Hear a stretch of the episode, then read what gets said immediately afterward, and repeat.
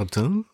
Oh, bonjour Stepan. Herzlich willkommen zu Herzlich äh, Folge 5 äh, von äh, Spontane Verbrechen, unserem Podcast, Antro Crime Podcast. Jetzt bin ich im Kroatisch abgerutscht. Ein serbokroatischer. Folge 5, Spontane Verbrechen. Ja. Wahnsinn, warum wir hier mit dem französischen Versuch eines französischen Dialektes begonnen haben, werden wir später erklären. Doch zur Not, zur Not, sage ich, zu Beginn. Äh, erstmal ein herzliches Dankeschön für die vielen, vielen tollen Feedbacks, die wir bekommen haben für Ja. unsere ersten vier Folgen spontane Verbrechen. Wow, ja, danke schön. Das war, ich bin ein bisschen ähm, überrascht gewesen, ehrlich gesagt, wie das so, ähm, ich will mal sagen, eingeschlagen ist. Ne? Ja, also ähm, von so vielen unterschiedlichen Leuten Ja. auch, auch und auch ganz unterschiedliche Feedbacks auch. Also Mhm. Von Jägern, Von von, Jägern. Sparkassen, äh, Genau. Filialleiterinnen. Mhm.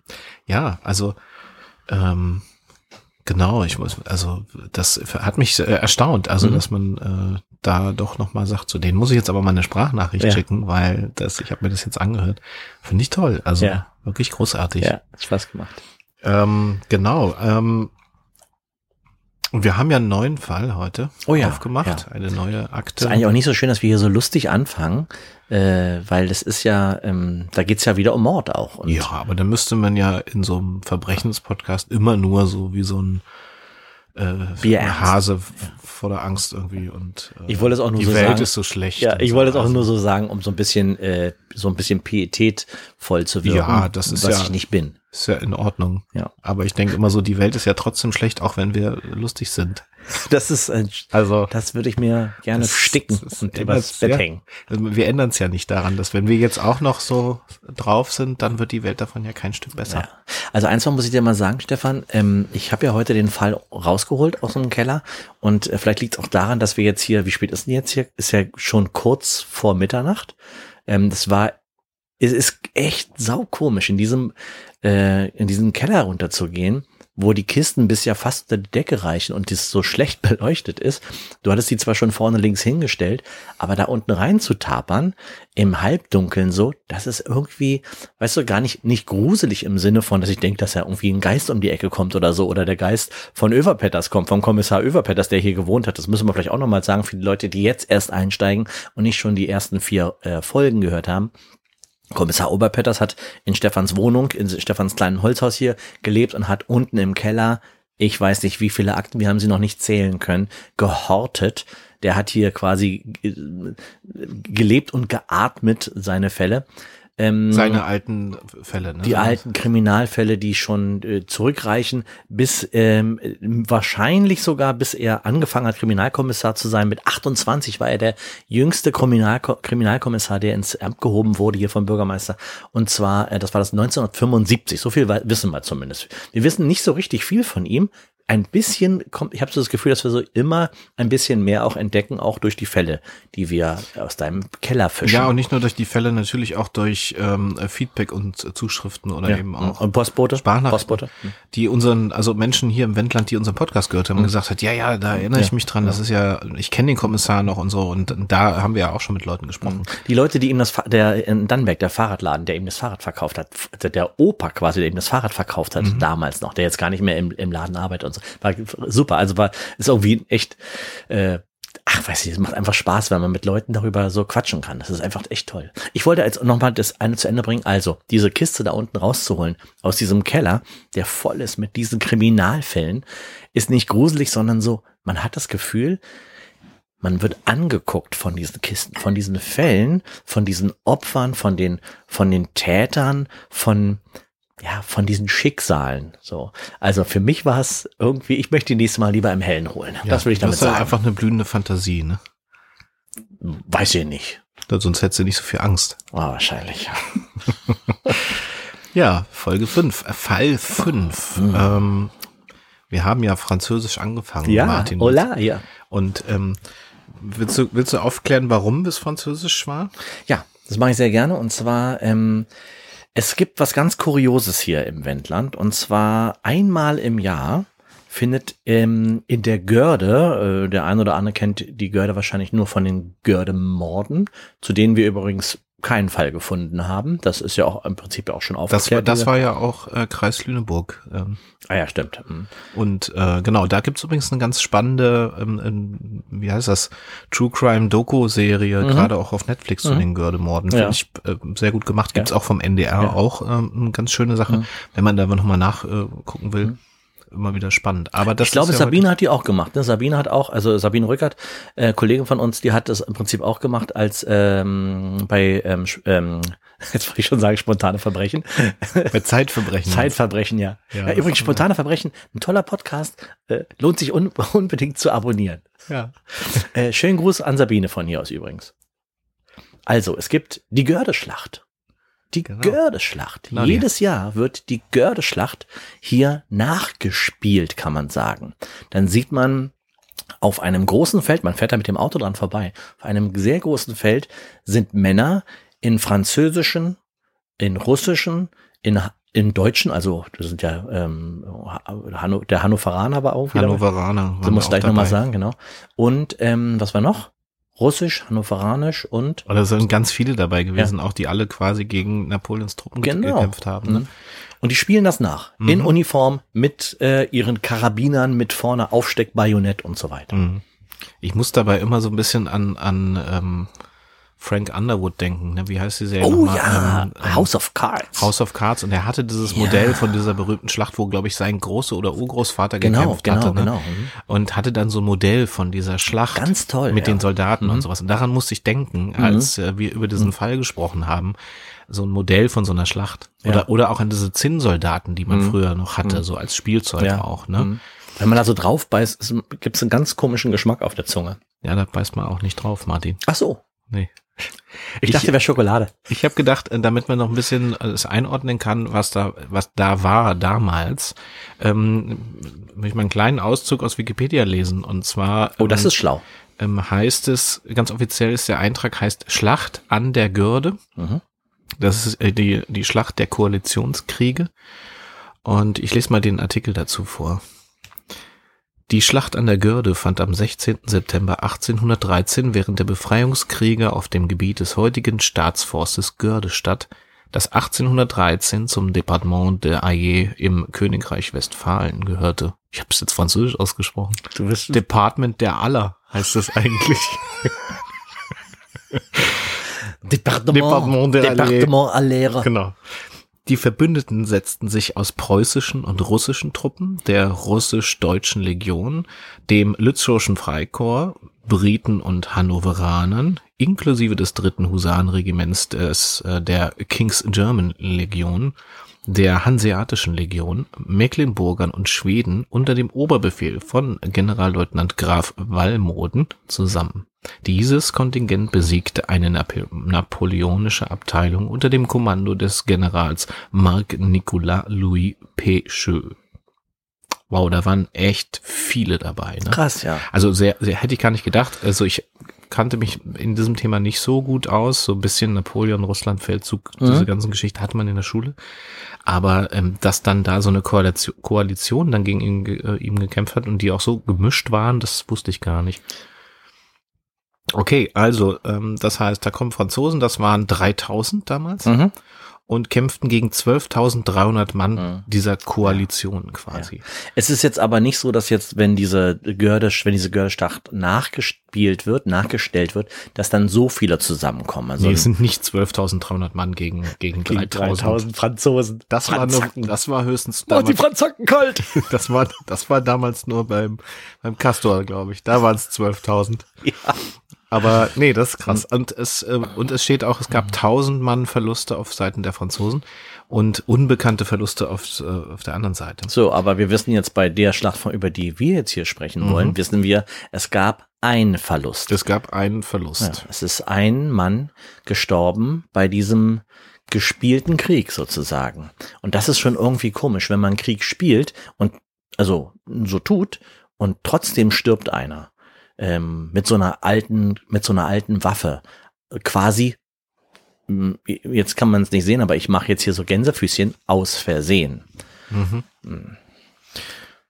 Richtig. Ähm, wo fangen wir denn an? Wir fangen mal beim Mann an. Der Mensch, der da ähm, gekommen ist, das war Dimitri, und wir dürfen jetzt wieder den, das wurde uns nochmal gesagt, wir dürfen auf keinen Fall Nachnamen sagen, Dimitri L. Äh, ein Franzose, der im äh, Umkreis von Lüneburg wohnte und ein passionierter ähm, Zinnsoldatensammler war, also jemand, der sich unheimlich auch mit diesen ganzen Kriegsdevotionalien ähm, in Verbindung äh, gebracht hat. Irgendwie das, das fand er irgendwie, findet er irgendwie toll. Manche Menschen, mh, ja, ist ein Hobby halt, ne? Also Hm, Das ist so die Kategorie Militaria, glaube ich, heißt das. ja, ja, genau, genau. So genau. auf Flohmärkten und sowas gibt's dann da Militaria. Gibt's auch spezielle Märkte für, ne? Für so Militärgeschichten. Oder? Du, ich war letztens in, in Spanien und da habe ich echt, hat echt einer jetzt, aber ohne Scheiß, ne, hat einer eine, eine, eine, eine rote äh, hier äh, Hakenkreuzbinde verkauft auf dem Flohmarkt. Ja, das, das sieht man ja zum Beispiel auch in Italien auch ziemlich oft. Ich, Also ich wollte die erst kaufen und dann vor seinen Augen irgendwie abfackeln. In Rom kannst du auch Führerwein kaufen und sowas. Ja. ja also Da war auch ein Grill, da hat einer Würstchen verkauft, ich hätte echt das Ding kaufen können und dann auf den Grill schmeißen können, einfach so. Tja. Ja, Verpasste Chance. Also, Dimitri L. L. -Punkt, also der Buchstabe L. L, ja. Also nicht L von Französisch. Oh, L. nein, nein, nein, nein. Ähm, Dimitri ähm, hat, ich glaube, schon dreimal mitgemacht bei diesen, äh, bei diesen Schlachten, die dort stattfinden. Und ähm, war auch dieses Mal wieder bei, der, bei den Franzosen mit Mhm. Die werden ja alle ausgestattet dann auch, die bringen nicht ihre eigenen Gewehre mit, also teilweise dürfen sie das auch, aber meistens gibt's dann halt diese Gewehre und die werden vorher alle gecheckt. Ähm, weißt du, was mir da einfällt? Da fällt mir ein, da gab's doch letztens auch am Set Mhm. ähm, mit Alec Baldwin. Stimmt, das, der hat einen Mhm. Western gedreht, ne? Der hat einen Western gedreht, war ja. doch eine echte Kugel in der Knarre und der hat, glaube ich, die Kamerafrau Er hat die getötet. Kamerafrau erschossen. Ich frage mich immer, wie, also du- richtig so durch die Kamera ins Auge geschossen oder? Das, keine Ahnung, also ich weiß, Darüber lacht man nicht, Stefan. nee, das Ja, schneiden wir raus. ja, das Ähm, stellen wir auf jeden Fall raus. Ja, krass. Mhm. Ähm, ja, aber sowas, das- sowas passiert, ne? Also sowas passiert, dass man halt, obwohl diese, diese Gewehre ja überprüft werden, trotz alledem irgendwie was durch Zufall, durch äh, Unachtsamkeit oder auch natürlich durch Absicht ähm, quasi an der Kontrolle vorbeigeführt ge geführt wird. Jetzt ist natürlich die Frage, Dimitri L. Ähm, äh, macht mit bei dieser ganzen, bei dieser ganzen Chose. Ist er denn Verdächtiger oder ist er das Opfer? das ist Opfer, der ist erschossen worden, Mann. Ja, du hast die Akte gelesen. Ich habe Ja. ich hab mich auf die historischen Fakten vorbereitet. Ja, du hast Wikipedia vorgelesen. genau. Das Ja. Also Dimitri ist äh, Dimitri ist derjenige, der ähm, dort erschossen wurde. Und Mhm. zwar ähm, trat die Kugel kurz über dem Herzen ein. Das heißt also, er ist nicht sofort tot gewesen, ähm, aber das sind ja auch immer Krankenwagen dabei und so, aber die waren auf sowas natürlich nicht eingestellt. Die sind eher darauf eingestellt, dass die Zuschauer, die dabei sitzen, vielleicht einen Lutscher verschlucken oder so und man der den Helmichgriff anwendet oder man mit einem, Schrau mit einem Schraubenzieher die, die Luft Luftröhre mal kurz kappt, um den Strang, Du, den Lutscherstiel wieder rauszuziehen, wenn du weißt, was ich du meinst meine. den Heimlichgriff. Den, den, was habe ich gesagt? Helmich. Helmich. Na, der hieß ja. Der andere. Der hieß, das war sein Bruder.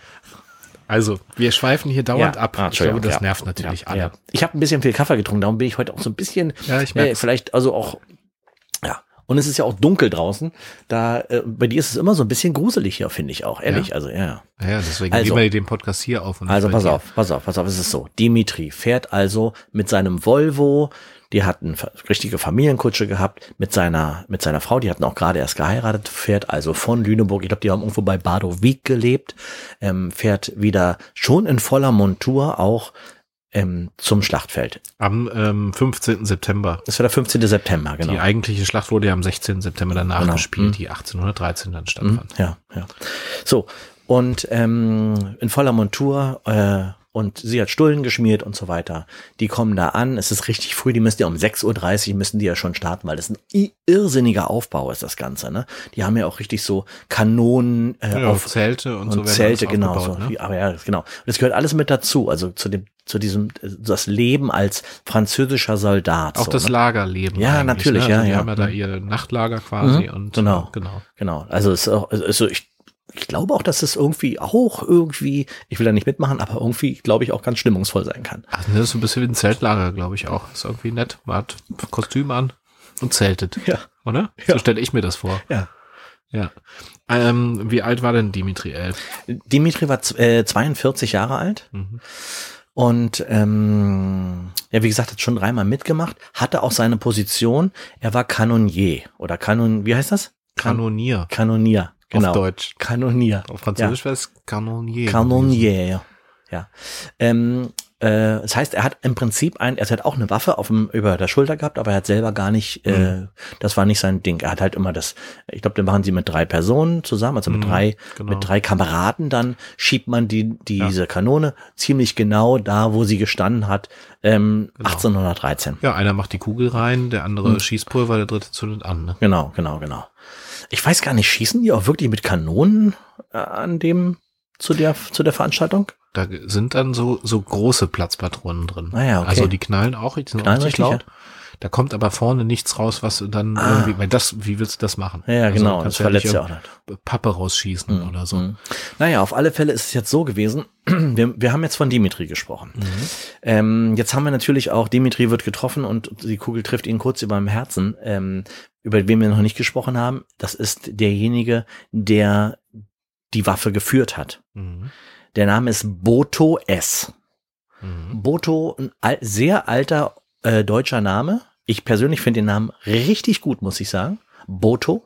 Mhm. Irgendwie ist das mag ich. Ähm, äh, Boto ist Boto ist eigentlich ein ähm, ist ein Arbeitsloser. Ähm, ich weiß gar nicht genau, was der gelernt hat. Das kam nicht, das kam nicht drin äh, da- daraus hervor. War schon, also man hat dann nachher, wir haben ja die Zeugen, also Ja. die, die im, beim Prozess auch mit im, im Gerichtssaal waren. das war auch so ein krasses Ding. Ja. Ähm, die haben nachher ausgesagt, dass er so ein bisschen grobschlächtig wirkte, Mhm, mit genau. großen Ja. Händen, die so Mhm. fast so wie Teller so Mhm. groß. Also ich stelle mir so, so einen Das- Handwerker vor, Genau, so mit genau. großen Ja, Händen. Damit Und- ist ja auch die, da ist ja auch die Verteidigung komplett drauf aufgezogen gewesen, dass er halt im Prinzip äh, diese Waffe gar nicht richtig mit seinen großschlächtigen Händen gar nicht richtig führen konnte. Dazu gab es ja ein spezielles Gutachten. Ja. Also, dass sie, sie haben sich, äh, um mal das vorauszunehmen, Mhm. ähm, sich darauf konzentriert zu sagen, also die Verteidigungslinie, wenn man Mhm. das mal so Ja. sagen kann, die hat sich, die Verteidigung von Boto hat sich ähm, darauf konzentriert zu sagen, ähm, das ist ja quasi in dem Fall fast schon ein Handicap mit so großen äh, Mhm. Fingern da in diese historische Waffe musst du ja so rein, genau. wo Mhm. der Abzug ist, da ist Ja. ja, ne, da musst Ja. du ja erstmal reinkommen mit ja. dem Finger. Und die Menschen haben ja alle früher viel kleinere Hände gehabt, das weiß man ja auch. Ja, ja, genau. Und äh, naja, das lag ja auch daran, dass es gab einfach auch nicht viel zu essen damals. Genau. Ne? Die, die hatten ein ziemliches Scheißleben, muss man sagen. Auch die napoleonischen Truppen, die haben ja auch ziemlich äh, karg gelebt, Mhm. auch ähm, in so Kasernen, die hatten nur ihre Holzpritschen und ähm, anders ging es den, den Koalitionssoldaten ähm, ja auch nicht. Ähm, also dementsprechend ähm, war Mhm. das schwierig für einen modernen Menschen, also jetzt ähm, quasi Mhm. jetzt lebend, ähm, diese Waffe eigentlich vernünftig zu betätigen, Mhm. wenn man, weil man einfach dickere Finger hat. Ja, ganz So genau. Muss man einfach so äh, platt Ja. sagen. Mhm. Und darauf baute die, äh, die Verteidigung auf. Mhm. Der, also Ja. der Anwalt. Ja. Also Boto war in diesem lützischen, lützoischen ähm, Freikorps, Mhm. ne, hatte diese Uniform an.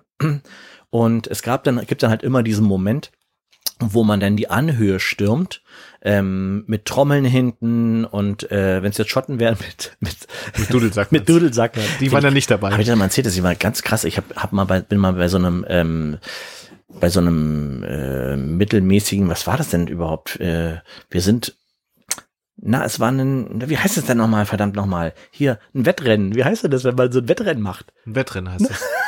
Nein, nicht. Rallye ein Lauf, ein Lauf, ein Lauf, ein Lauf und zwar in Hamburg. Äh, ein, ein Flughafen, der Flughafenlauf, der Flughafenlauf. Mit meinem Nachbar bin ich im Flughafenlauf gelaufen.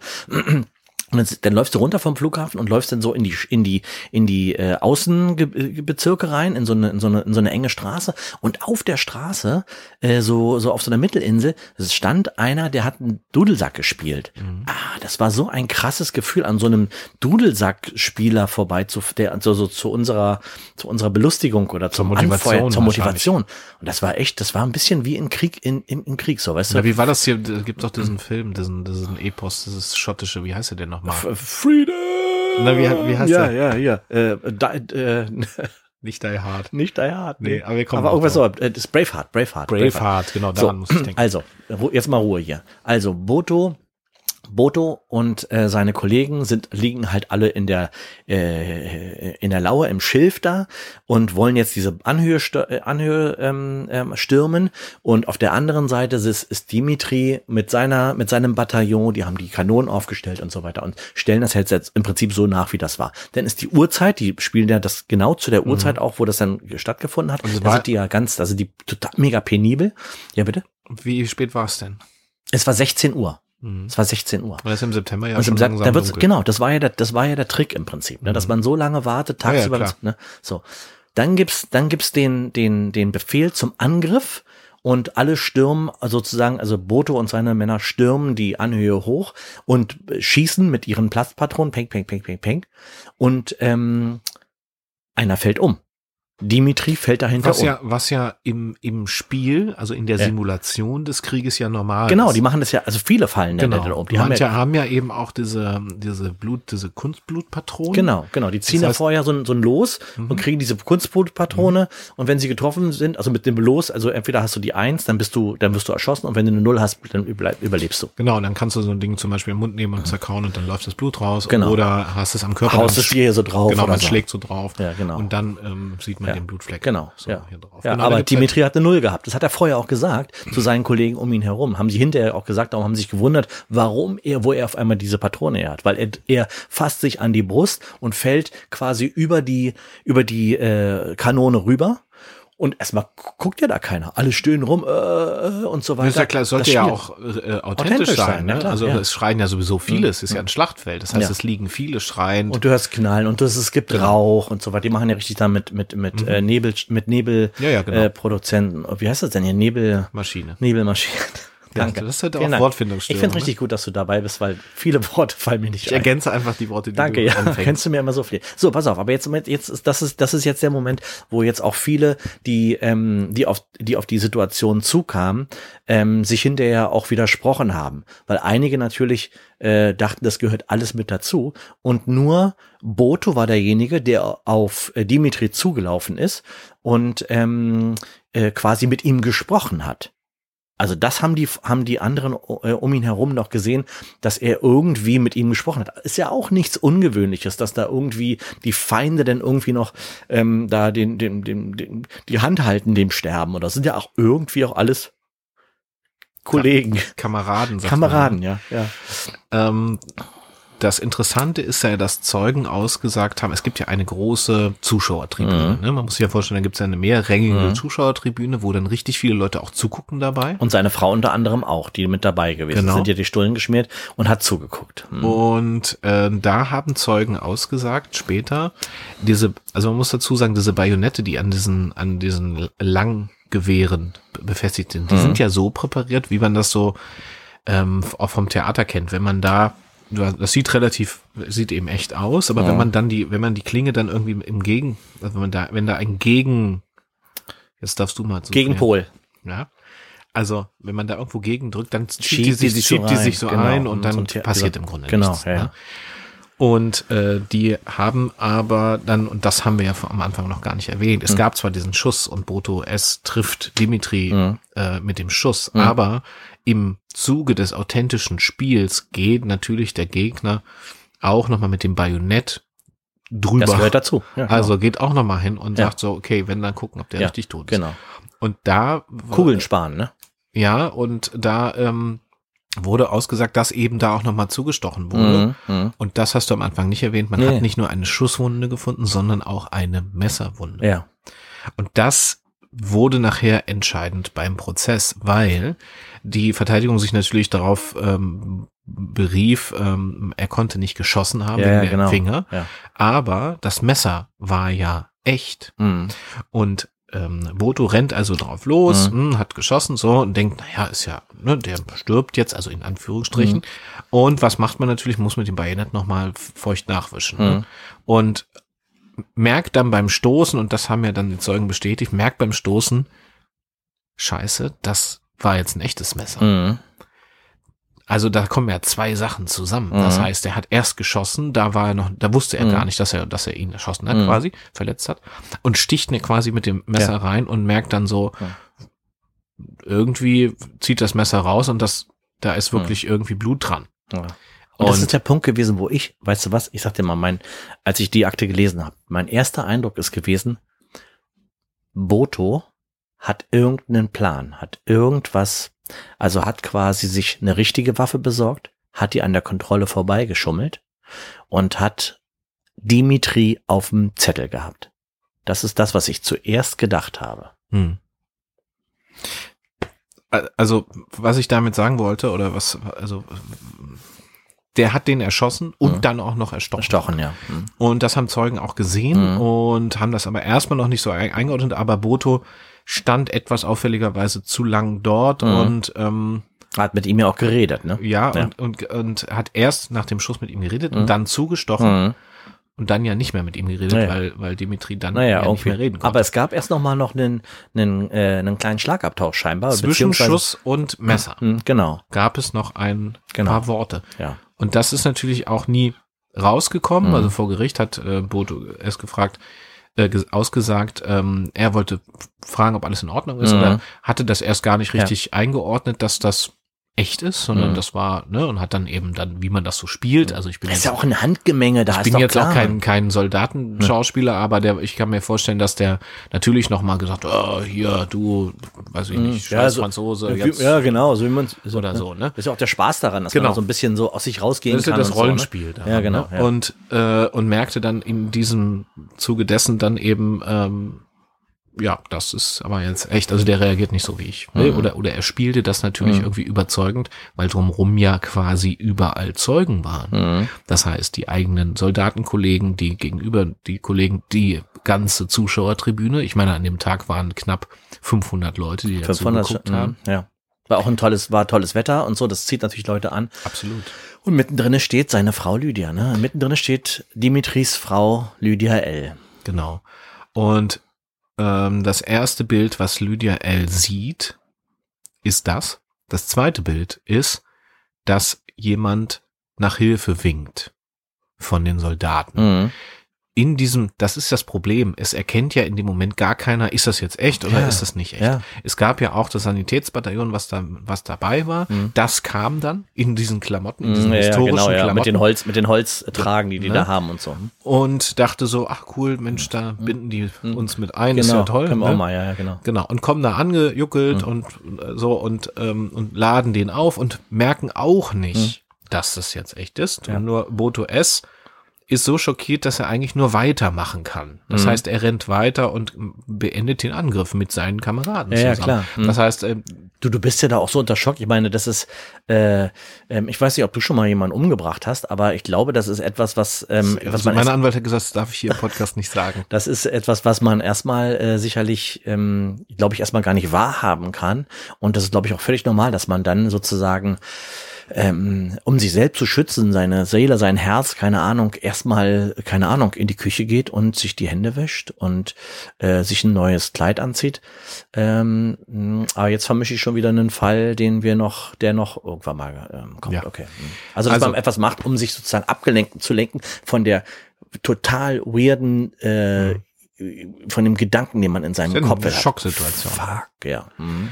Also, seine Ehefrau, haben wir eigentlich den Namen schon genannt? Lydia. Lydia. Mhm. Ähm, Lydia sieht diese Bilder und ordnet das immer noch nicht ganz offiziell ein, als da ist wirklich was passiert, mhm. weil es natürlich dieses Schauspiel ist. Mhm. Das heißt, es ist ganz schwer zu erkennen für alle, da ist wirklich was echt. Mhm. Es gibt auch in diesem Moment ja kein Safe Word. Man könnte ja sagen, da ist wirklich was passiert, dann muss man dann mhm. irgendwie so ein Sicherheitswort rufen sowas, können. Sowas wie im Darkroom meinst du jetzt, so ein Safe Word, wo man sowas sagt. zum Beispiel. Ja. Oder mhm. so, wenn man so. in der SM-Szene unterwegs ja, ist, dann genau. kennt man das. Ja, genau. Ähm, Was nimmst du immer für ein Safe Word? Apfelgriebsch. Ich sage immer meinen Namen rückwärts, Nitram. Nitram? Hm? Okay, das klingt aber wie ein Nachschub von irgendeiner seltenen Droge brauchst. Anyways. Jetzt, wir schweifen schon wieder ab. Ja. Heute ist die Folge, wo wir nur abschweifen. Ähm, diese Frau, Lydia, seine Ehefrau, hat aber ein Bauchgefühl. Das äh, hat sie dann ja, später vor Gericht ja. gesagt. Ja. hat gesagt, natürlich ist das irgendwie alles Schauspiel. Ich mhm. konnte das erstmal nicht einordnen, aber ich hatte ein ungutes Gefühl mhm. dabei. Mhm. Und das wurde dann bestätigt, weil die Sannis, die ihn vom Schlachtfeld trugen, mhm. Dimitri, gingen ja bis zum Rand, also da geht's ja mhm. Richtung Sanitätszelt, mhm. so, dann spielt man eben bis dahin. Und dann sah Lydia Folgendes. Ähm, es kamen Sanitäter in, in quasi moderner Malteser äh, Bekleidung, Mhm. also Rettungskräfte, Richtige die ja auch vor, vor Ja, Ort sind, genau. die normalerweise nur die Lollis aus den Mhm. Kindern rausholen, Ja. ähm, kommen und, und gehen dahin und machen etwas mit ihrem Mann. Darf ich mal ganz kurz mal sagen, äh, bitte, bitte äh, bleib bei dem, was du gerade sagen willst. Ich will nur sagen, dass durch diese richtigen Sunnis, die jetzt kamen und die Sirene mit dem äh, auf ihrem, auf ihrem, äh, was weiß ich, fahren die da einen Sprinter oder irgendwas. Äh, durch diese Sirene wird wer äh, alarmiert? Unser Kommissar Överpetter, der an diesem Tag den undankbaren Job hat, die Straße abzusperren. Ähm, gab irgendwie Personalknappheit. Und er ist mit seinem Fahrrad in die Görde gefahren und hat da die Straße abgesperrt. Hat gehört, ähm, hier geht die Sirene richtig an und einfach so ein bisschen, naja, ich will mal sagen, ähm, Bauchgefühl auch bei ihm, hat ihm gesagt, da gehe ich mal hinterher und ähm, schau mir mal an, was, ob alles in Ordnung ist, will ich mal sagen. Bitte, jetzt kannst du weitermachen mit, mit Lydia.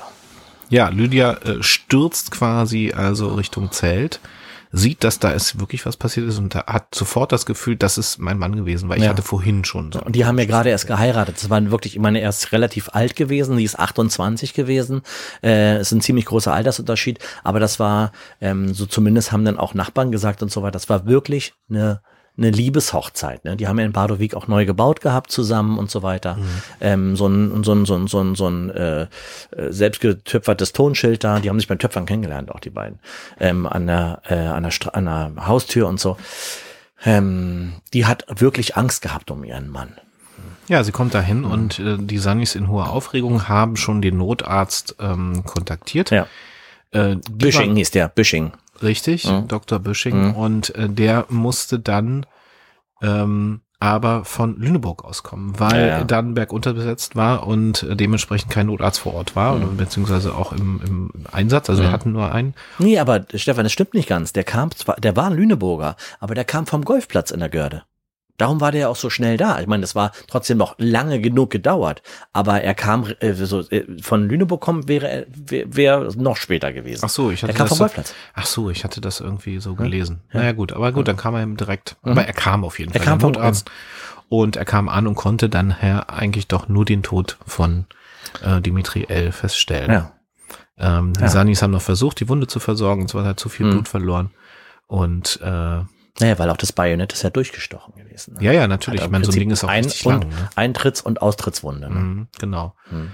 Ähm, Das müsste ganz schön eine Sauerei gewesen sein, wenn du denkst, dass du so einen erwachsenen Mann äh, auf so einer Holzliege trägst über, weiß ich nicht, was das waren, irgendwie 200 Meter, 100 Meter, keine Ahnung. Ja, und der ganze Zeit blutet der raus und, und die Menschen jubeln dabei. äh, ja, genau, ein krasses Bild, muss ich auch sagen, ja. Also, ja, also die Le- Leute freuen sich ja über authentisches Spiel. ja, ja, genau, ja. Ne, und denken so, wow, das, Wow, dieses das Jahr ist es richtig krass. Ja, Das ist genau. richtig gut. Hat sich ein, der Eintritt hat sich, hat sich ja, genau. gelohnt. So richtig, dass man das Blut wirklich auch mal auf, auf die Entfernung auch Mhm. sieht. Mhm. So, Ja. nicht nur irgendwie so umfallen, Mhm. nix, sondern so richtig. Na, Die waren natürlich auch hinterher geschockt, als sie mitbekommen haben, dass wirklich einer gestorben ist. Und darum ist ja auch für ein Jahr dann das ausgesetzt worden. Ne? Mhm. Also es ist halt so wie bei, so wie bei auch ähm, äh, Wetten das, ne? Als der damals ja, der genau. mit, da haben sie ja auch dann Haben sie auch, haben sie komplett ganze- aufgehört. Die haben komplett aufgehört. Die haben dann komplett aufgehört. Ja, Ja, aber ja. die Gördeschlacht ist ja quasi, die kannst du ja nicht die aufhören. kannst du nicht das ist ja so ein aufhören. Da- historisches ja, Ereignis. Genau, also bei Wetten das ist das. Obwohl ich finde, Thomas Gottschalk hat so lange gemacht und er war schon so alt, äh, Ja. das war auch schon historisch. war der denn wirklich noch, also hatte die letzten Shows auch noch lebendig moderiert? Manchmal hat man den Eindruck gehabt, War so eine er ist schon tot. Marionette oder was? Ja. Kann sein. Ja, also. Tot. Dimitri ist tot, wird. Äh, Dimitri ist tot, Lydia steht neben ihm, hält ihm die Hand und ähm, äh, Boto ist äh, erstmal nicht aufzufinden. Irgendwo im Gewühl verschwunden mit in seiner äh, F Freikorb-Uniform. und ähm, Und es hat auch eine ganze Weile gedauert. Der Irve Petters hat ja da quasi sofort mit seinen Ermittlungen begonnen und ist auch gleich da geblieben. Mhm. Ähm, und es hat eine richtig lange Zeit gedauert. Da waren ja mega viele Menschen. 500 Also, hast du gesagt. es waren alle verkleidet. Äh, äh, da plus die, ja, plus die, plus die äh, Akteure, ja. ja, ich meine jetzt die Akteure Mhm, ne, ja. in diesem Zeltlager. Mhm. Ähm, und ähm, wie findest du den? Das ist ja die Frage. Ja, ja. Wie findest du den? Die sehen ja alle gleich aus in dem Moment, weil die alle in Uniform sind. Ne? also fast alle, ne? Es ja, gibt ja so unterschiedliche Grüppchen. Uniformen, genau. Genau, Ja. aber Ja. ähm, genau, der macht sich auf die Suche und ähm, Und folgt der Blutspur. das ne? Interessante daran war, der Överpetters war ja auch kein dummer Kommissar. nee. Der, Der war beschäftigte sich ja natürlich auch mit der Gördeschlacht schon. Das ist, hat ja, auch was Regionales, da, da will man sich mit beschäftigen. Das hat er auch gemacht. Und der wusste, die Breite des Bajonetts kann nur vom Lütsch, Lütschosen, wie was? Lütsch, das ist das Lützsche Freikorb. Ich kann es nicht aussprechen, sag's Ja, nochmal. Lützsche Lützsche Freikorb. Lützowsche Freikorb. Richtig, ja. Diese Breite von diesem, von diesem Bajonett kann nur davon Ja, kommen. viereinhalb Zentimeter sind das. Weil die anderen alle schmalere Bajonette Mhm, und genau. nicht so lange hatten. Nee, genau. Das war ja bekannt, das Freikorb war da. die war da- Franzosen haben so ein schmales gehabt. Das weiß man ja auch, dass die Franzosen immer so schmal genau. unterwegs sind. Und alles von uns kommt so ein bisschen Mhm. mächtiger. Jedenfalls war, also das Freikorb war, da, war dafür bekannt, diese breiten Bajonette zu haben Mhm. und er wusste sofort, als er die Wunde gesehen hat, er hat ja, er hat ja die Leiche Mhm. auch gesehen und so, hat gleich gesehen, das ist ein Stich, das erstens Bajonett, Mhm. zweitens die Breite, das da hat er gesehen. Das kann nur das sein und er machte sich auf den Wege Mhm. zum äh, zu diesen zu diesen ähm, Leuten, ähm, also zu diesem Freikorb, äh, Freikorb Mit so einem Darsteller, Freikorb- kann man das Darsteller. sagen? Ja, genau. Die haben, mittlerweile hat man natürlich schon mitbekommen, dass da denn doch was passiert ist. Und es gab so ein bisschen Aufregung. Da, einige wussten schon, andere nicht. Ein Lauffeuer äh, und äh, jetzt mal Stopp, erstmal. Ähm, hier ist was Schlimmes passiert. Äh, und ähm, so, alle, alle gehen wieder zu ihren Positionen, wo sie sich zurückziehen. Und ähm, ja, und äh, der Överpetters geht halt übers Feld. Ähm, Und die waren eigentlich gar nicht so schwer zu finden, weil dieses Freikorps hatte nämlich grundsätzlich schwarze Uniformen. Genau. Mhm. Und äh, das Interessante daran ist, ähm, ähm, das hat Oberpet später mal in einem, in einem Presseinterview ja, gesagt. für die sagte, RB-Zeitung wieder. Woher wussten Sie das, wo, Ja. dass Sie da sofort da hingehen müssen zu Ja. den, zu den Schwarzuniformen? Er hat gesagt, das ist doch ganz klar. Das weiß man doch. Ähm, Schwarz war damals der einzige Farbton, der sich durch Einfärben ähm, der in den Armeedepots und auf dem Markt vorhandenen unterschiedlichen Tuchvorräten herstellen ließ. Mhm, also es genau. gab so bestimmte Vorräte an, an ähm, Stoff Ja. und es ging nur schwarz. Du hast und, nicht alle Farben gehabt, wie man es Genau. heutzutage sagst. du- Heute sagst du, ich will äh, hier Lindgrün haben, gibt's aber nicht. Es gab genau. Weiß, es gab Schwarz, ähm, alles was du mit einer Walnuss noch äh, irgendwie färben kannst und so. Genau, und er sagte, ne, dann hat man ähm, das Rot als die Ab Abzeichenfarbe gehabt genau. und äh, goldfarbene Messingknöpfe. Ne? Und du musst ja auch die niedereren Ränge irgendwie ähm, äh, klarstellen, so ne. Also die höheren Ränge haben schon auch andere Farben haben dürfen, denn ne, die man genau. herstellen konnte. Okay, so Also geht, geht also dorthin und fragt sich dann durch, also verhört quasi, also beziehungsweise Zeugenaussagen hört Mhm. Ja, er sich an, genau. Mhm. ähm, was ist passiert, wer hat was mitgekriegt. So, dann äh, findet er diesen, findet er den, der neben Boto in der in der Reihe gelaufen ist, Fabrizio, äh, Fabrizio D, ein, ein Italiener, der ähm, auch bei den Lützowischen Freikorb äh, mitgegangen ist, der quasi der Waffenbruder war von Boto S. Ähm, die kannten sich natürlich im Prinzip gar nicht. Ähm, über, wenn man wenn man da mehrfach hinkommt zu dieser Veranstaltung, wird man auch immer wieder anders eingesetzt und so weiter, damit man halt auch die die die die äh, alles mitbekommt und äh, überall mal mitmachen kann und so weiter. Fabrizio D findet er und er sagt ihm, ja, ich bin daneben, bin daneben gegangen. Ich dachte erst, es ist natürlich das Ganze auf Italienisch äh, und mit, mit Übersetzern noch und so weiter, ist ein bisschen schwierig. Ist ja eine internationale Szene, muss man sagen. ne? Also sowieso, das Wendland zieht ja total internationale Szene an. Also in dem Fall jetzt noch, noch mal so ein bisschen besondere Waffenbrüder so. Anyways, also ähm, mit dem mit einem äh, Übersetzer ähm, wird jetzt Fabrizio be befragt, der neben Boto gekämpft hat und mitbekommen hat, dass Boto erst den Schuss, dann den ähm, Dimitri von der Kanone, auf der er zu liegen kam, runtergeholfen hat. Im Moment noch alles für Fabrizio ganz normal. Er hat, war ja selber auch dabei zu schießen. Er hatte, er hatte auch jemanden äh, mit einer Eins, also er konnte auch jemanden, er hat auf jemanden geschossen. Das ist immer sehr befriedigend, hat er dann gesagt, wenn man da jemanden hat, den man auch erschießen kann. Also der dann auch so eine Patrone Also wenn man dabei hat. schießt und es kippt äh, einfach wer um. Genau, also habe ich ja vorhin gesagt, ne, also wenn er, wenn er bei dem Losverfahren eine Eins zieht, ist dann kriegt eine rote Plastikkugel Aber das wissen ja nicht die, die schießen. Das wissen nur die, die das losgezogen Richtig, haben. genau. Die, nur die, die das losgezogen haben. So. Und, ähm, und er hat gesehen halt, dass Boto äh, mit Dimitri noch geredet hat, dass die mit sich unterhalten haben. Genau, das ist ja, da hat ja nach langen äh, Fragen, sich durchfragen, Mhm. hat er ja dann eben äh, Fabrizio gefunden, der Genau. das dann ausgesagt Genau. hat, der gesagt hat, Genau. ich habe was mitgekriegt, Genau. äh, dass er eben da auch geredet hat. Ja. So. Das, das Problem war Lost in Translations. Mhm. Fabrizio hat nicht verstanden, was Boto gesagt hat. Nee, natürlich nicht. Er Ja. hat er fast kein Deutsch verstanden. Mhm. Genau. Das war natürlich das, Mhm. das Problem daran, Mhm. aber er hat gesagt, es wurde noch was. Ja, geredet. es wurde geredet, es wurde, der eine hat was gesagt, der andere hat geantwortet, es gab wie eine kleine Unterhaltung und dann hat, dann hat Dimitri äh, nach dem Zustoß die Augen, ge- die Augen geschlossen, wobei natürlich äh, Fabrizio immer noch denkt, ähm, das Bajonett ist nicht echt. Mhm. Genau. Ich So. frage mich halt die ganze Zeit, ist das Mhm. eigentlich dann nachher ein, war das dann nachher ein Versicherungsfall für den Veranstalter?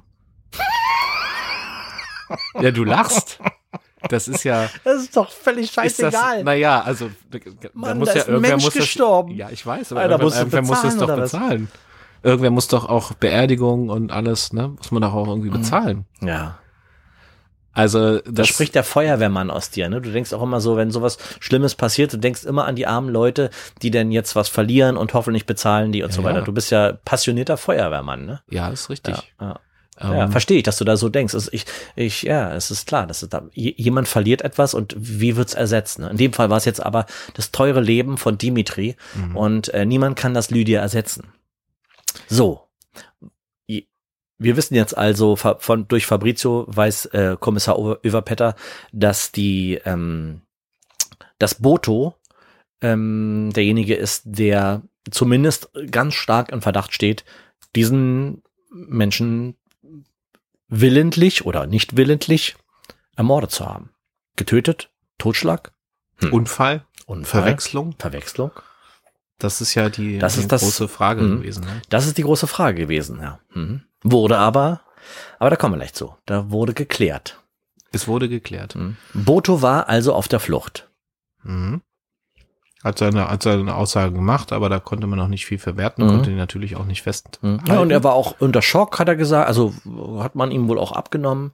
Äh, und dann äh, ist er er, sollte sich ja zur weiteren Befragung bereit genau, ne, hat nicht das Land verlassen und so weiter, wie man so, so es auch kennt. Problem war, zwei Wochen später sollte Mhm.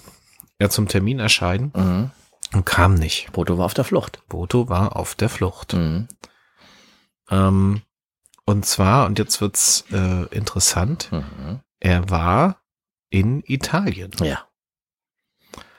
Und man hat ihn dort aufgegriffen in der Nähe von Florenz. Mhm. Er ist die ganze Zeit erst, muss ich dazu sagen, er ist mit dem Zug gefahren und zwar schwarz gefahren, ähm, weil er war ja arbeitslos, hat er überhaupt gar keine Kohle gehabt für die für den Transport und er hat sich wohl immer, wenn der Schaffner kam, hat er sich wohl, ich meine, es ist bis nach Italien, ist das echt, ein, das ist schon eine Aufgabe, hat er sich immer auf der Toilette versteckt.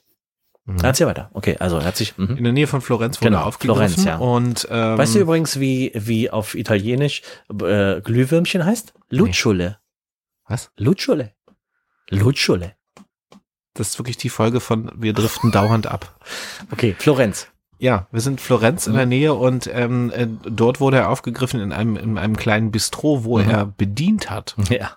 Also er hat sich irgendwie relativ schnell, also quasi seinen äh, einen Job Mhm. gesucht. Man hatte sich dann gefragt, wie geht denn das so schnell? Mhm. Und man hat dann später rausgefunden, das war das äh, Bistro, Bistro von. der Eltern Ja. von Fabrizio. ja, richtig. Das heißt, er hatte jemanden eigentlich, der ihn ähm, ihm dann geholfen hat im Nachhinein. Also Mhm. das heißt Kameradschaft. Ne? Ja, Kameradschaft war ganz groß geschrieben da. Auch wenn das so eine Spielsoldaten sind. Ja, das ist Mhm. nicht nur so Spiel, das ist Mhm. schon auch, Mhm. auch eine eingeschworene Mhm. Gemeinschaft. Das heißt, Fabrizio hat ihm quasi dann irgendwie auch noch helfen Ja, wollen. in den 14 Tagen bis zu der, bis zu dieser Anhörung sind die sich irgendwie näher gekommen und Fabrizio hat, und ich stelle mir das total irgendwie, weißt du, ich stelle mir das irgendwie total auch irgendwie auch schön vor, wie diese beiden, die eigentlich nicht miteinander kommunizieren können, aber trotzdem so ein Band haben miteinander durch diese, durch diese, durch dieses Hobby, durch diese Kriegs, gespielten Kriegsemotionen äh, ähm, äh, Emotionen da, dass, dass die trotzdem so miteinander so eine, so eine, so eine Kommunikationsform gefunden haben und dass der ihm hilft, No matter what. Aber das du? hat er ja nicht Mhm. nur wegen Kameradschaft gemacht, Nee, sondern er hat nur, ihm ja, geholfen, er, eh. hat, er hat ihm quasi versucht, eine, eine neue Identität zu verschaffen mit einem Job in Italien. Aber währenddessen er dort in Italien begonnen hat, da ne, wollte da ja irgendwie arbeiten und leben, Mhm. hat Fabrizio die Chance ergriffen und gesagt, der Alte ist weg, der Mann ist tot Ja. Und macht sich an Lydia, Lydia ran. ran, ja. Und das ging schon eine ganze Weile vorher. Mhm. Ja. Sie war zwar sehr, sehr verliebt in äh, Dimitri, aber Fabrizio äh, hatte sie auch interessiert. Ja. Äh, später kam dann raus, hatte sie auch gesagt, ja, sie ähm, praktiziert schon eine ganze Weile diese Polyamorie. Mhm. Und, Das war damals ähm, ja auch noch gar nicht so, dass heutzutage spricht man darüber. Damals war das Genau. halt noch nicht so. Hm. Und, Und gesagt, Dimitri ja, wusste nichts davon. Ich ne? liebe zwei Männer und Ja. Dimitri hätte damit gar nicht leben Ja, können. ja. Und, Und es war halt immer diese Jahre davor, wenn die sich da getroffen haben, dann gab's diese, dann gab's diese Anwandlung. Mhm. Jetzt ja? kommt die Frage, warum hat Fabrizio ihm dann geholfen? Natürlich, er war gesagt, der ist weg, Mhm. der, also ne, der Ehemann tot, Mhm. ähm, schon mal ein Stich geschafft. Der ist schon mal weg. Dann haben wir einen Bauernopfer, nämlich den, der es getan hat. Der, den, Boto. dem helfe ich dann damit. Ja, auch schlechtes Gewissen und so kann man ihnen denn helfen. Auch wenn Genau. er wahrscheinlich echt Schwierigkeiten gehabt hat, in Italien äh, in so einem Bistro zu arbeiten, wo er sich die Sprache erst aneignen musste. Ne? Aber es war seine einzige Perspektive. Ja, ja. Ne? Und, äh, und dann sind die beiden weg und er konnte mit Lydia alleine zusammen Mhm. sein. Und er war der große Seelentröster. Ne? Ja, und Mhm. Fabrizio hat gesagt, er hat dann später auch vor Gericht ausgesagt, ich bin keine äh, Polyamor. Mhm. So, hat er gesagt. Ja, er war, er war, für ihn war das, für ihn war das halt die Liebe und für sie war das so, naja, sie hat zwischen, zwischen den Männern gestanden, obwohl sie, glaube ich, also das hab, würde ich sagen, kam dabei ganz klar raus. Also auch ähm, äh, die, die Fotos, die wir gesehen haben, ähm, wo sie, äh, also es war, sie war die ganze Zeit total Tränen aufgelöst. Und, Die äh, Frage ist aber, wer hat die Kugel in diese, äh, in die Waffe gemacht? Fabrizio. Över Petters war Fabrizio. Für mich war das Fabrizio. ja, Över Petters war ja äh, am Ermitteln. Ne? Mhm. Für mich sah das nach Fabrizio aus. Ja. Aber Över Petters hat was anderes rausgefunden. Und zwar hatte er auch, äh, wir hatten darüber geredet, Ja. es ist ein Grundproblem an diesen authentischen Darstellungen, Mhm. dass die Waffen gar nicht adäquat eigentlich bedient werden können. Das heißt, sie können auch nicht adäquat geladen werden. Mhm. Man hatte früher so ganz kleine Schrotkügelchen. Ja, ja, genau, ganz mini klein. Wir haben ja waren. vorhin schon Mhm. gesagt, dass die Männer, die Soldaten damals viel kleinere, schmalere Hände Ganz hatten. kleine Hände haben die gehabt, ja. Und auch Fabrizio war Mhm. einer, der hatte keine schmalen Hände. Das ist Italiener, ne? Also, Also, ne? also der hatte auch, konnte auch ordentlich zupacken. ja. Aber eine Person in diesem Spiel hatte kleine, schmale Hände. Lydia. Und das war Lydia. Mhm. Die Und hat richtige, fast Kinderhände, fand ich, sah das so aus, Mhm. ne? Wirklich ganz kleine, zarte, wunderschöne, langgliedrige Finger. Und das hat der Överpetters gleich geahnt, Ja. hat dann aber nochmal ein, Gutsach, äh, Mhm. Gutachten anfertigen lassen, hat also sofort auch gesagt, wenn ihr die Kugeln da rausholt aus dem Leichnam, Mhm. gleich nochmal auf Spuren untersuchen, Mhm. weil ich habe da eine Idee. Mhm. Diese Kugeln müssen ja geladen, also müssen in diese Mhm. kleine Waffe reingetan, äh, in die Mhm. Langwaffe reingetan werden und das ko- konnte nur jemand mit kleinen Fingern. Mhm. Und man hat äh, Spuren, also man hat DNA und auch Fingerabdrücke an den Kugeln gefunden Mhm. von Lydia. Ja. Damit war quasi klar, dass sie die da reingetan hat. Mhm. Die Frage ist ja juristisch, ist sie damit die, die Täterin Nee, oder war es, eben nicht. war es ähm, Boto S? Ja, ja, ja. Und sie hätten natürlich vorher diese Probeschüsse nochmal machen können Mhm. und sollen und ähm, ist davon ausgegangen. Und das ist ja quasi das, was jetzt gerade aktuell und brisant ist. Alec, Baldwin hat auch geschossen Mhm. und hat eine Kamerafrau ge- getötet. Mhm. Ist er jetzt ein Mörder Ja. Oder nicht? Ne, das Mhm. wissen wir noch nicht. Nee, nee, ich meine, das ist, ich, ich, das ist die Frage, das meine ich damit. Genau, ja. aber das ist die gleiche Ja, Frage. ja. Damals hat das Gericht entschieden, dass der Mörder Boto S ist. Ja, genau. Aber warum? Nicht nur, weil er geschossen hat. Da haben sie noch gesagt, gut, das konnte er Mhm. nicht wissen. Das wäre dann also quasi fahrlässige Tötung gewesen. Aber er hat mit dem Bajonett nochmal zugestochen. Und das kann man äh, aufgrund der Erfahrung, die er jahrelang hatte Mhm. auf diesem Schlachtfeld, bei dem Spiel, Mhm. hätte er sehen müssen, dass dieses Messer nicht präpariert ist, Mhm. weil man das ganz fein sehen kann, dass das sich einklappt. Da, Mhm. da sieht man so eine Naht, Mhm. wo das alles wieder einklappt. Und das konnte man da, äh, konnte man ganz klar unterscheiden Mhm. von den anderen Messern. Und das hätte er sehen müssen. Das hat man ihm gesagt, da ist er Profi auf dem Sang. Und das hat er wahrscheinlich bewusst nicht gesehen. Ja, aber weißt du, was ich mich dabei frage? Was diese Unterhaltung zwischen Boto und Dimitri, der jetzt schon angeschossen da liegt, also Dimitri liegt angeschossen da, Boto beugt sich über ihn, äh, nimmt ihn von der Kanone runter, legt ihn ab, hat die Hand unter seinem Nacken und hält seine Hand und sie haben eine kleine kurze Unterhaltung, bevor Boto ähm, das Bajonett nimmt und ihm den Todesstoß gibt. Diese Unterhaltung, diese, ich würde, also Was würdest du denn, was würdest du denn sagen? Ich sag dir, an was der der Stelle gesagt von, hat. Von, von Boto. was ich sagen würde, schönen Gruß von Fabrizio, das würde ich sagen. Wenn du das so bewusst gewusst hast, ja. Das ist ja die Frage. Wusste er es, wusste er es nicht? Er hat immer abgestritten, dass er Ja, es gewusst ja hat. und Boto ist auch, muss man wirklich sagen, nicht der hellste, nicht die hellste äh, Kerze im, im, im Kronleuchter gewesen. Ähm, vielleicht ist er auch einfach durch diese Waffen, diese Waffenbruderschaft, die ist für ihn vielleicht so gewesen, dass er gesagt hat, ich mache das für dich, war halt leichter manipulierbar. Er war ein Also- bisschen dumm. Er war ein bisschen dumm. Naja, oben ist Licht an, aber war trotzdem keiner zu Hause. Keiner zu Hause gewesen, nee. Ne? Und ähm, das Ding war aber, dass äh, er es dann äh, getan hat. Und, und ich meine, ich habe Der eher sitzt gedacht, immer noch in, in Burg, ne? Der sitzt immer noch in Burg. ja, ich habe gedacht, seine, seine Worte, was er gesagt hat, Mhm. war meine Idee.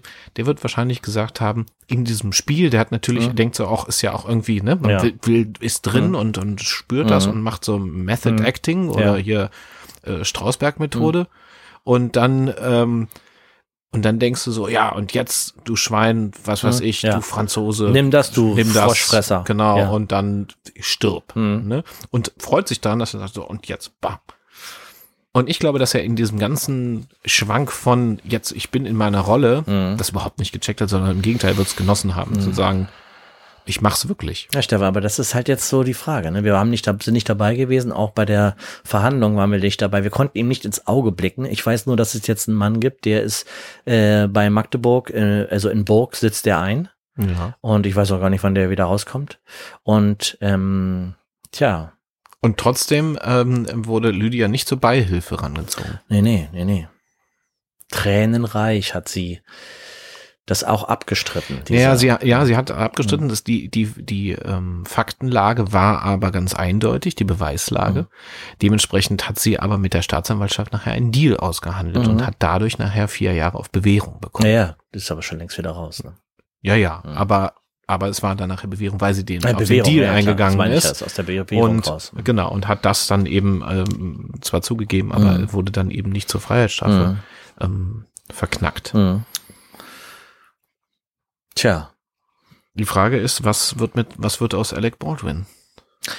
ich mache mir große Sorgen um Alec, auch für seine Seele, weil ich glaube, dass es echt eine schlimme Sache ist, wenn man aus Versehen jemanden totschießen Auf tut. jeden Fall. Mit einer Schießpistole. Ich meine auch, das war, was war vor Jahren auch bei diesem, bei den Dreharbeiten zum Film The Crow. The Crow, ja, richtig, ja. Hm. Da war das doch, glaube ich, auch so, Mhm. dass da irgendwie plötzlich eine scharfe Äh, das gab's war echt oder- schon mehrfach, ja. Ja, ja, ja, ja. Also das ist schon Und ist auch immer die Frage, ne? Wollte vielleicht Alec Baldwin die Frau erschießen? Vielleicht gibt's da eine? Geschichte. Warum? Weißt du, was ich toll fänd? Ja. Wenn unser Kommissar Överpetters noch leben würde. Wenn der arme Mann nicht mit 71 Jahren 2018 gestorben wäre, im Dienst, und den Fall ähm, müssen wir auch demnächst nochmal, Mhm. obwohl wir eigentlich, da Wir haben noch wir, drei Fälle, ne? Also wir wollten jetzt, was hast du gesagt? Ein Fall, der ist noch offen? Habe ich jetzt vergessen. Auf jeden Fall hatten wir noch, wir haben noch einen, einen Fall im Feuerwehrmilieu, ja, weil du auch die Feuerwehr Ja, genau. Den ja. haben wir auf jeden Fall ja, noch. den haben wir nachher. Und äh, den, den, Den Fall, Bruder, den Bruder von Kurt der Överpetters. Bruder vom Ja. Kommissar, Ja, den Fall genau. wollen wir auf jeden Mhm. Fall noch erzählen. Mhm. Und äh, genau, Und Kurt, und Kurt Överpetters selber, ne? Ja, Das ist eben. auch so ein Ding, dass er im Dienst, ist im Dienst, im Dienst gestorben. ges- gestorben, ja, im Dienst gestorben. Also es ist eine ganze Menge noch offen. Also Mhm, ich ist viel ne, offen, ja. könnte hier wirklich jeden Tag so, ein, so einen Fall ähm, Mhm. erzählen. Schaffen wir aber nicht. Wir sind nämlich jetzt schon am Ende Wir sind am Ende. Folge. Und eins sage ich dir, ich bringe die Kiste heute nicht mehr wieder runter in deinen Keller. Das mache ich irgendwie, oder das musst du morgen machen. Weil ich will jetzt nach Hause fahren. ja, ist jetzt auch schon spät, ne, so langsam. Ja. Aber ähm, gut, wir machen nämlich jetzt hier gleich Feierabend. Ähm, Stefan, wir sollten noch darauf hinweisen, Ja. dass wir unseren kleinen sympathischen Familienpodcast Spontane Verbrechen live performen werden. Genau, wir werden live ein, ähm, eine Akte öffnen Mhm. auf der Bühne. Genau. Und ihr könnt live dabei sein. Mhm. Und zwar ist das zur kulturellen Landpartie, Mhm. zur KLP, am 3. Juni. Es ist Mhm. ein Freitag. Und dort werden wir, 2022, falls je- jemand das jetzt äh, wenn, wenn ihr das 2024 hört, schade, dass ihr nicht dabei wart. Mhm. lasst oder, es euch erzählen. oder geil, dass ihr dabei wart. Ja. Weiß Genau. man nicht. Also nochmal Live-Podcast. Wir nehmen, wir nehmen spontane Verbrechen Mhm. live mit euch im Publikum auf zur kulturellen Landpartie Mhm. am Freitag, den 3. Juni 2022. Die Sabine genaue- hat das ja auch letztens gemacht und äh, sie meinte, das sollen wir unbedingt machen. Das ist äh, eine tolle Sache, das mal ganz live vor Publikum zu machen.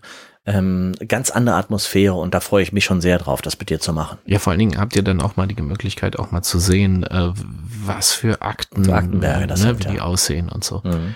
Wie wir aussehen. Ist auch mal so im Podcast sieht, sieht man ja immer gut aus, finde ich. Was? Im Podcast sieht man immer gut aus. Wir sehen richtig, jetzt im Moment gerade richtig gut aus. Ja. Ich bin total durchtrainiert. Das hört man. Ja. Ja. Man hört, wie durchtrainiert ich bin. Trainierte Zunge. Schau mal, meine Zähne, wie schön weiß die sind. Ja. Also, Live-Podcast haben wir gemacht. Kann ich Ja. einen Haken dran machen? Ich habe mir Ja. das aufgeschrieben, dass wir das erwähnen. Mhm. 3. Juni. Außerdem abonniert unseren Podcast, wenn ihr es noch nicht getan habt. Teilt Ähm, unseren Podcast, wenn ihr es noch nicht getan habt. Wir freuen uns sehr darüber. Mhm. Gebt uns Feedback, sch Mhm. schickt uns Sprachnachrichten, nehmt Kontakt zu uns auf über unsere Webseite Mhm. ziron und papke.de. Ähm, ein Podcast findet ihr auf allen Plattformen, wo es Pod Podcasts gibt. Mhm. Nennen wir mal eine. Äh, Podimo, Ja. Spotify, Ja. was gibt's noch? ja, iTunes, also Apple iTunes, Podcasts, mhm. Amazon Podcasts. Ja, Also überall. ne? überall. Uns gibt's überall. Wahnsinn. Mhm. Genau, wenn ihr Lust habt auf Aber eine, nicht mehr lange unter Umständen. Vielleicht werden wir von Spotify auch äh, exklusiv gekauft, quasi wie fest und flauschig oder wie, äh, weiß ich nicht, was es da noch so gibt. Das ist alles möglich. Ja. Ja. wenn ihr Lust habt, also abonniert, drückt den Abo-Knopf und genau, schickt uns eine Sprachnachricht, wenn euch was gefallen hat. Vielleicht kommt eure Sprachnachricht hier in die nächste Sendung rein. Das fände ich auch richtig cool mal. Äh, dann würden wir das hier zum Anfang uns mal gemeinsam anhören. Ist ja Mhm. auch irgendwie nett. Ja. Könnt ihr mal viel erzählen, dass Ja. uns Leute geschrieben haben, aber eure Sprachnachricht. Übrigens, wo du gerade sagst, wo uns Leute geschrieben haben, ich muss auch nochmal sagen, dass wir, dass ich auch ein paar Mal schon gehört habe ähm, oder gefragt ha wurde, ähm, ob das alles stimmt, was wir hier erzählen. Und ähm, das wollte ich, da wollte ich nochmal drauf eingehen. Und zwar, ähm, alles, was wir hier erzählen, ist exakt genau so auch äh, passiert. Ne? Also bis auf den Teil, der ähm, gelogen ist. ja, in diesem Sinne, Au revoir. au revoir und passen Sie auf sich auf.